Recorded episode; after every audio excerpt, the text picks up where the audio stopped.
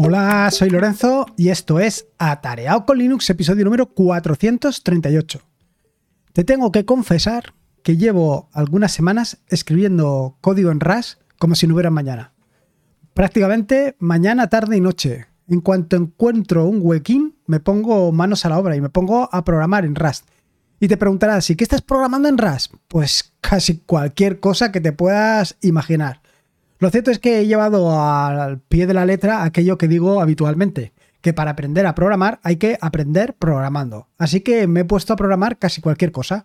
Cualquier cosa que se me ocurría o cualquier idea que me venía o que alguien me comentaba o alguna solución que alguien, como por ejemplo el caso de Ángel de Yugi, que luego te comentaré, eh, me comentaba que había hecho en Bash, pues yo la he hecho en Rust. Eh, hay aplicaciones de todo tipo y pelaje, aplicaciones que son más complejas y aplicaciones que son más sencillas. Pero básicamente son la mayoría aplicaciones relacionadas o bien con servicios, con microservicios, o bien aplicaciones que tienen eh, relación con alguna eh, herramienta de terminal o cosas de estas. Siempre, siempre mirando la terminal y mirando servicios. Porque actualmente es básicamente lo que más estoy haciendo y por ello eh, tengo mucho interés en, en, aprender y sacarle el máximo partido a todo esto. Así que en este episodio del podcast, pues por un lado te voy a contar en qué situación me encuentro actualmente en mi digamos, nivel de programación de Rust. Tampoco te esperes que haya evolucionado tanto, pero bueno, sí, me encuentro con suficiente comodidad. Y luego, pues, algunos de estos proyectos, por si en algún caso quieres sacar partido alguno, por si quieres aprovecharlo o por si me quieres sugerir cualquier cosa, tanto de estas aplicaciones, tanto de estas herramientas que estoy desarrollando, como de cualquier otra. Al fin y al cabo, eh, ya sabes que a mí lo que me gusta es programar y cuanto más, mejor. Así que mm, vamos al turrón. Voy a contarte exactamente de qué van todos estos proyectos. Y voy a, lo primero era, como te decía, contarte un poco la situación actual. Para que te hagas una idea, fue en el episodio 338 del podcast, hace aproximadamente un año, cuando me embarqué en aquello de el calendario de Adviento de Rust. Se me ocurrió la brillante o no idea de, pues, participar en esto del calendario de Adviento. De hecho, estaba de vacaciones, pasé un fin de semana fuera, eh, precisamente en Cuenca, y me levantaba por las mañanas a primera hora para intentar resolver el, el puzzle del día. Y así estuve durante un tiempo hasta que, bueno, pues eh, no pude continuar y lo dejé ahí. Creo que fueron, no, no, recuerdo si fueron, llegué a hacer 20 o 17, no, no recuerdo exactamente cuál, pero sí que eh, me dieron una idea, sí que me valieron para saber por dónde tenía que continuar, para saber por dónde tenía que seguir. Hoy, un año después, la verdad es que eh, miro al atareado, o sea, el atareado de hoy, como te diría, no tiene que ver nada con el atareado de las navidades pasadas. Creo que hay un salto eh, evolutivo importante. La evolución darwiniana aquí ha hecho un trabajo importante y me siento con mucha confianza actualmente, aunque no tengo todavía los conocimientos suficientes como para decir, oye, como una bala. No, tanto como para eso no. Todavía me quedan muchas cosas por hacer. Todavía me quedan por desarrollar cosas que todavía no he tocado el lenguaje. Incluso la parte de los prestados, del borrow, hay veces que me armo unos líos de mucho cuidado. Pero bueno, como te digo, cada vez son más contenidos, cada vez tengo menos problemas de este estilo y cada vez voy evolucionando con mucho más. Pero sobre todo ha sido en las últimas, yo te diría que los últimos dos meses o incluso los últimos tres meses, cuando esta vorágine de programación en Rust se ha convertido en algo prácticamente habitual, cuando he empezado a, como te diría, a solidificar los conceptos, a, a materializar todo esto, a saber que estoy haciendo las cosas más o menos bien. Y vuelvo a decirte que lo cierto es que me queda mucho trabajo, pero bueno, la cuestión es empezar a andar, porque si no empiezas a andar, mal, mal.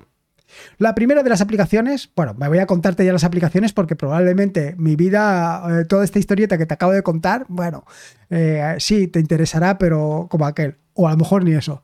Así que te voy a contar las aplicaciones con dos objetivos. El primero de los objetivos es para que veas un poco lo que estoy haciendo, por si alguna de las aplicaciones que te cuento te resultan interesantes y la puedes utilizar.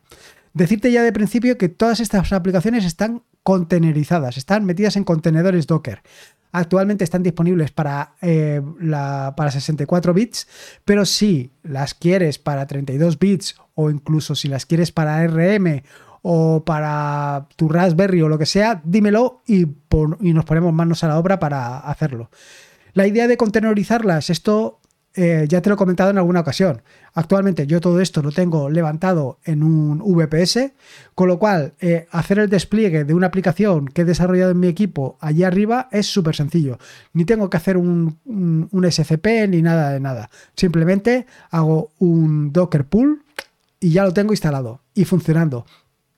Y no solamente esto, también me meto con todos los follones que hago habitualmente, que es con el Watchtower. Cada vez que actualizo una aplicación en mi equipo, inmediatamente, bueno, inmediatamente cuando le toque la hora, se va, se va a actualizar también en el VPS. No me tengo que preocupar por actualizar todos los VPS, sino simplemente con actualizar la aplicación y subirla al, al registry, se va a actualizar en cada sitio. Así que, bueno, fantástico. Y como te digo, vamos al turrón. Vamos a, voy a contarte las aplicaciones. La primera es Crony. Bueno, Crony RS, que al final no es ni más ni menos que un cron. Un cron como puede ser el cron de Linux, pero lo tengo metido en un contenedor. ¿Por qué? Pues muy fácil. Lo tengo metido en un contenedor porque eh, no quiero, digámoslo así, ensuciar el cron de, mi equipo. No quiero ensuciar el, el el cron del VPS. ¿Por qué?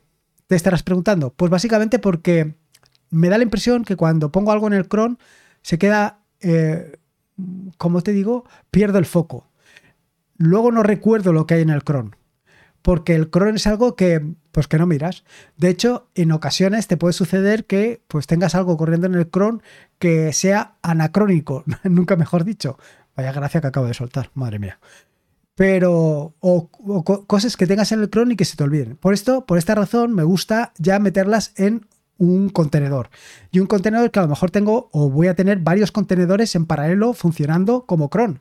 Pero que cada uno de ellos se va a ocupar precisamente de su trabajo, no va a interferir en el trabajo de los demás. Y esto es lo que me hizo crear mi propio cron. Al final es un cron muy sencillo y un cron donde lo que tengo además es metido eh, dentro del archivo un curl, de forma que puedo hacer llamadas a las distintas APIs de las distintas aplicaciones de los distintos microservicios que tengo corriendo. Y así tengo separado lo que sucede en el VPS, lo que sucede en el host, de lo que sucede en cada uno de los contenedores. Cada uno de los contenedores es completamente independiente del host. Así que ahí tienes. Este es el primero, súper sencillito. Además, yo creo que son 4, 5, 6 megas, no ocupa prácticamente nada. Eh, no es exactamente, no tiene exactamente la misma composición que el cron de. mm, ¿Cómo se llama? Que el cron de Linux, porque el cron de Linux lo mínimo que puede hacer son minutos. En este caso también puedes hacer segundos bueno, un poquito más avanzado, pero poco más. Y luego, pues cambia ligeramente la notación, porque al final lo que he hecho ha sido, mm, después de la notación de cron, con el añadido de segundos, he puesto un punto y coma y ahí va eh, la secuencia, bueno, la secuencia, el comando que quieres ejecutar. En mi caso, habitualmente, curl. Ya está.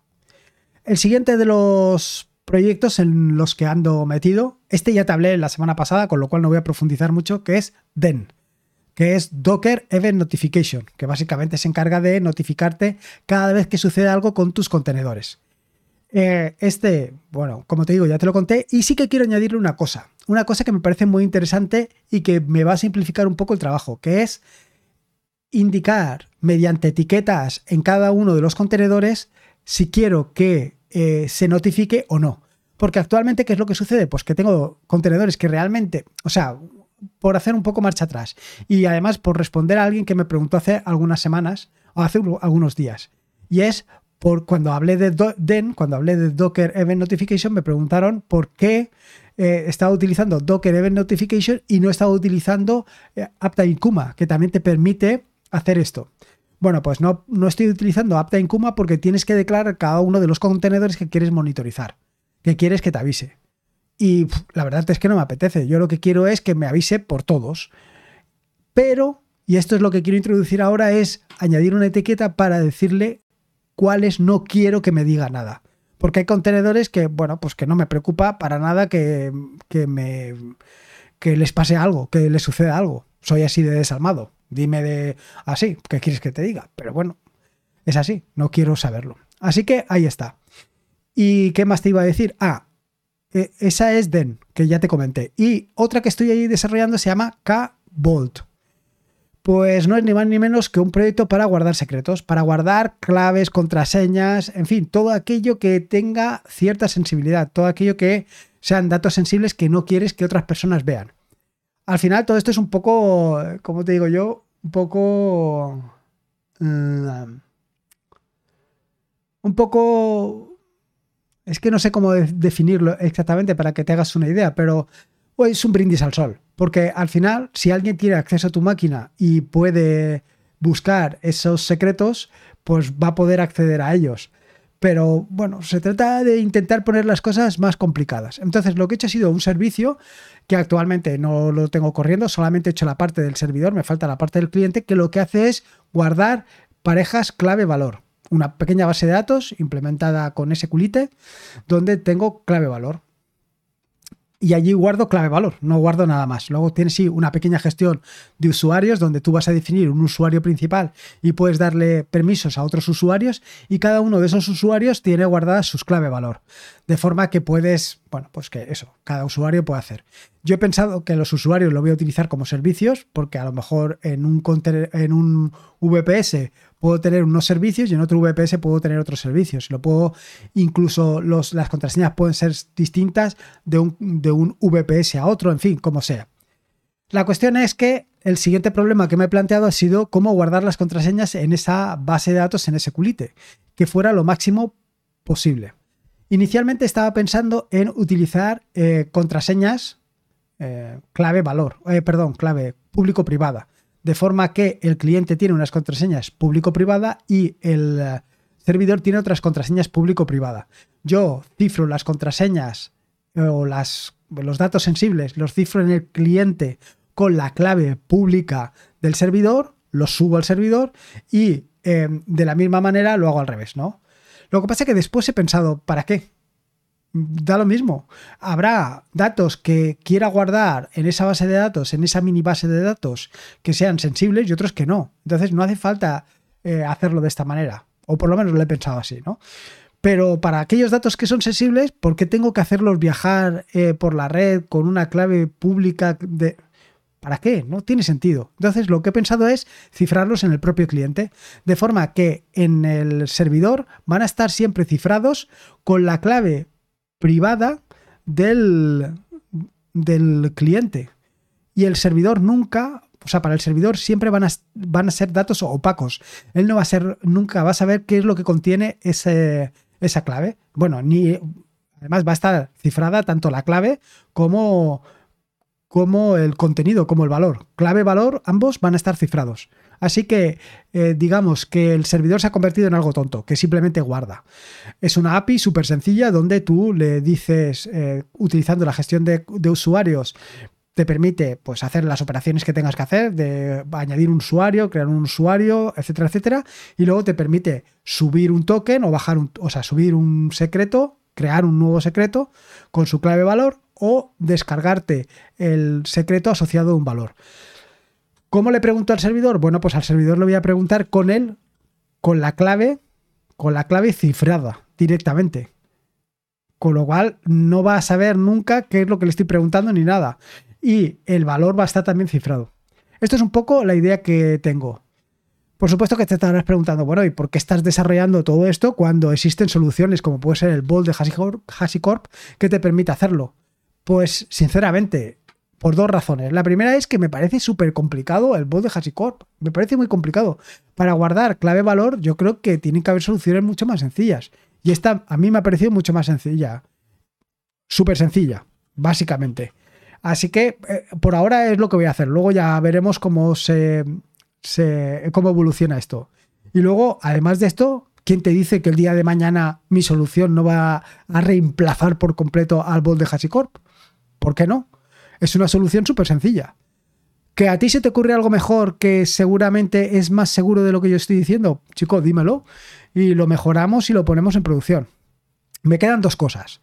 Eh, la idea es utilizar el cliente para eh, para toda la parte de gestionar las, las claves público-privada, o sea, perdón, para gestionar las claves y poder llamarlas desde cada uno de los contenedores.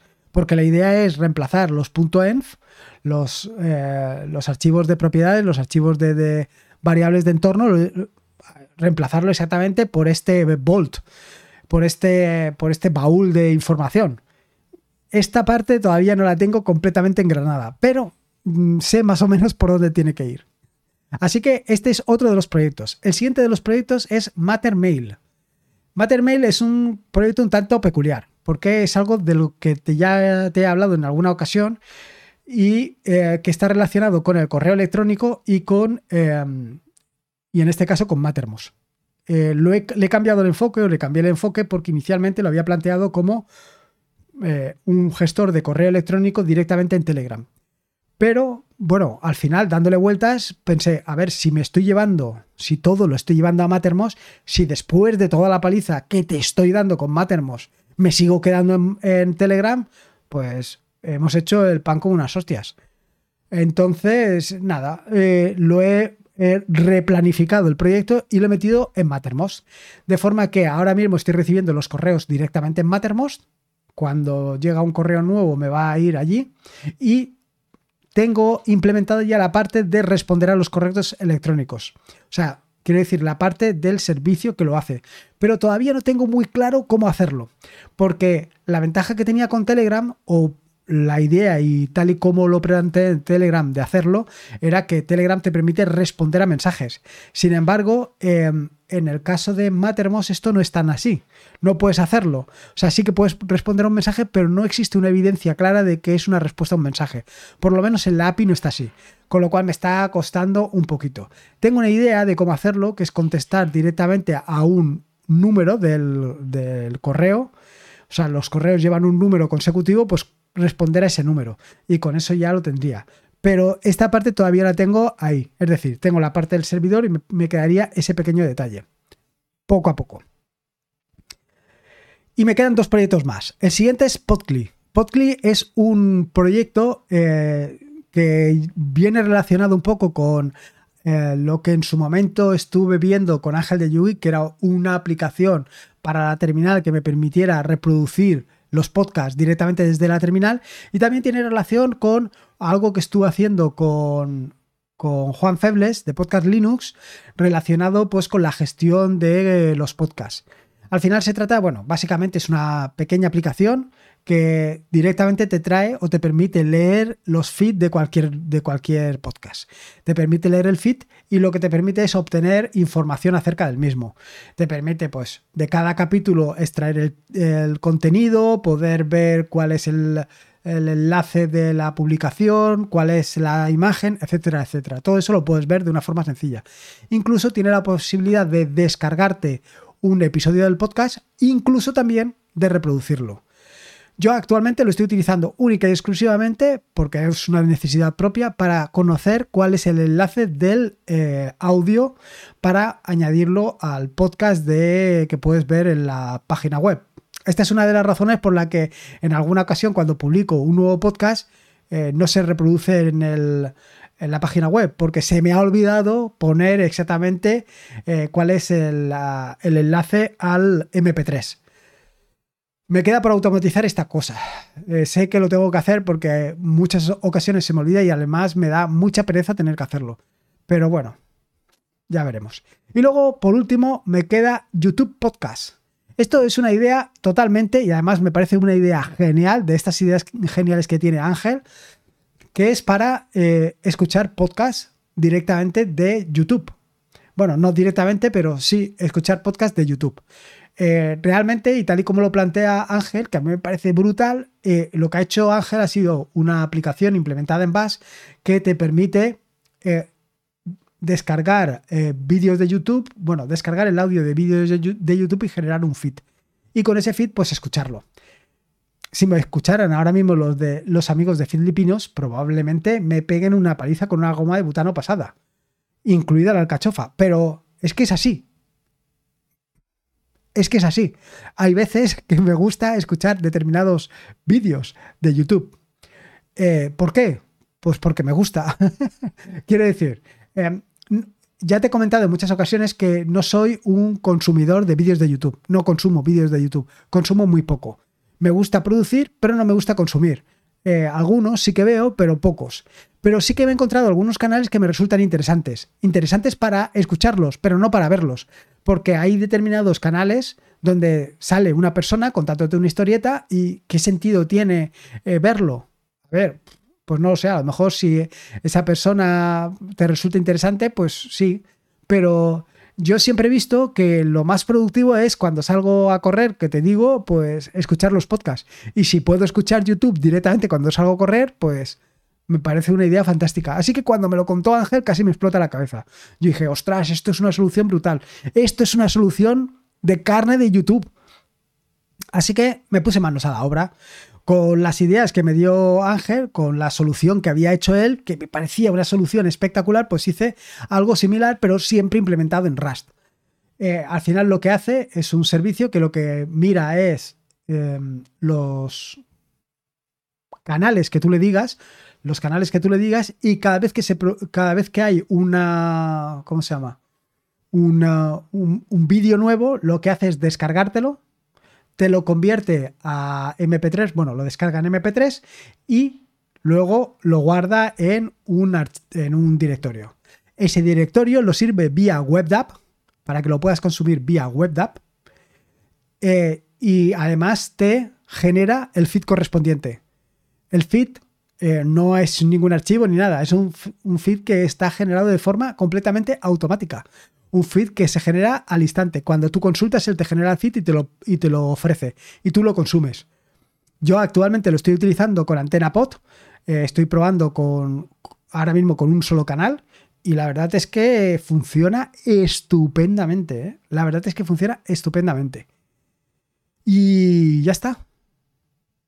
Eh, bueno, te tengo que decir que tiene muchísima configuración, porque, a ver, yo actualmente estoy utilizando la API de YouTube y para utilizar la API de YouTube estoy utilizando un, identificador.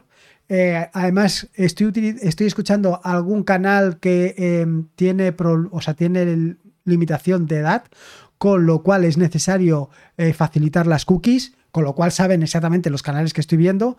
Así que, bueno, ya ves, es un poco eh, curiosa la cosa, pero está funcionando muy bien.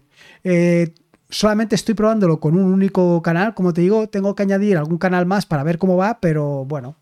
Y incluso también estoy pensando en la posibilidad de que vayan varios canales, o sea, actualmente todo lo que descargue se genera en un único canal, pero lo que estoy pensando es la posibilidad de que eh, te ofrezcan distintos feeds uno por canal. Pero bueno, poco a poco. Yo creo que por ahora esto es bastante interesante y creo que te puede venir muy bien. O por lo menos es una idea que puede ser a lo mejor de provecho. Ya te digo, estoy abierto a cualquier idea, sugerencia, comentario o lo que tú consideres. Así que nada.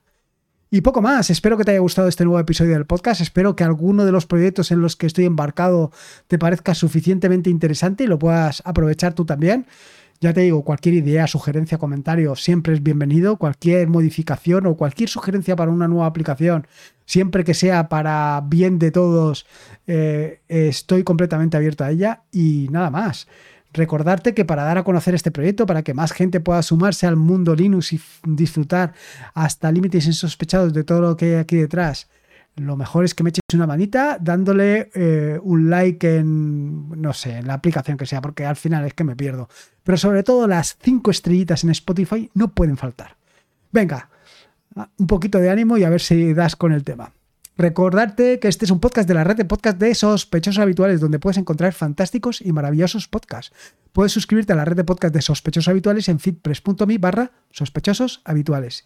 Y por último, como te digo siempre, recordarte que la vida son dos días y uno ya ha pasado. Así que disfruta como si no hubiera mañana y si puede ser con Linux y en este caso con esta miriada de proyectos en RAS, mejor que mejor. Hasta luego.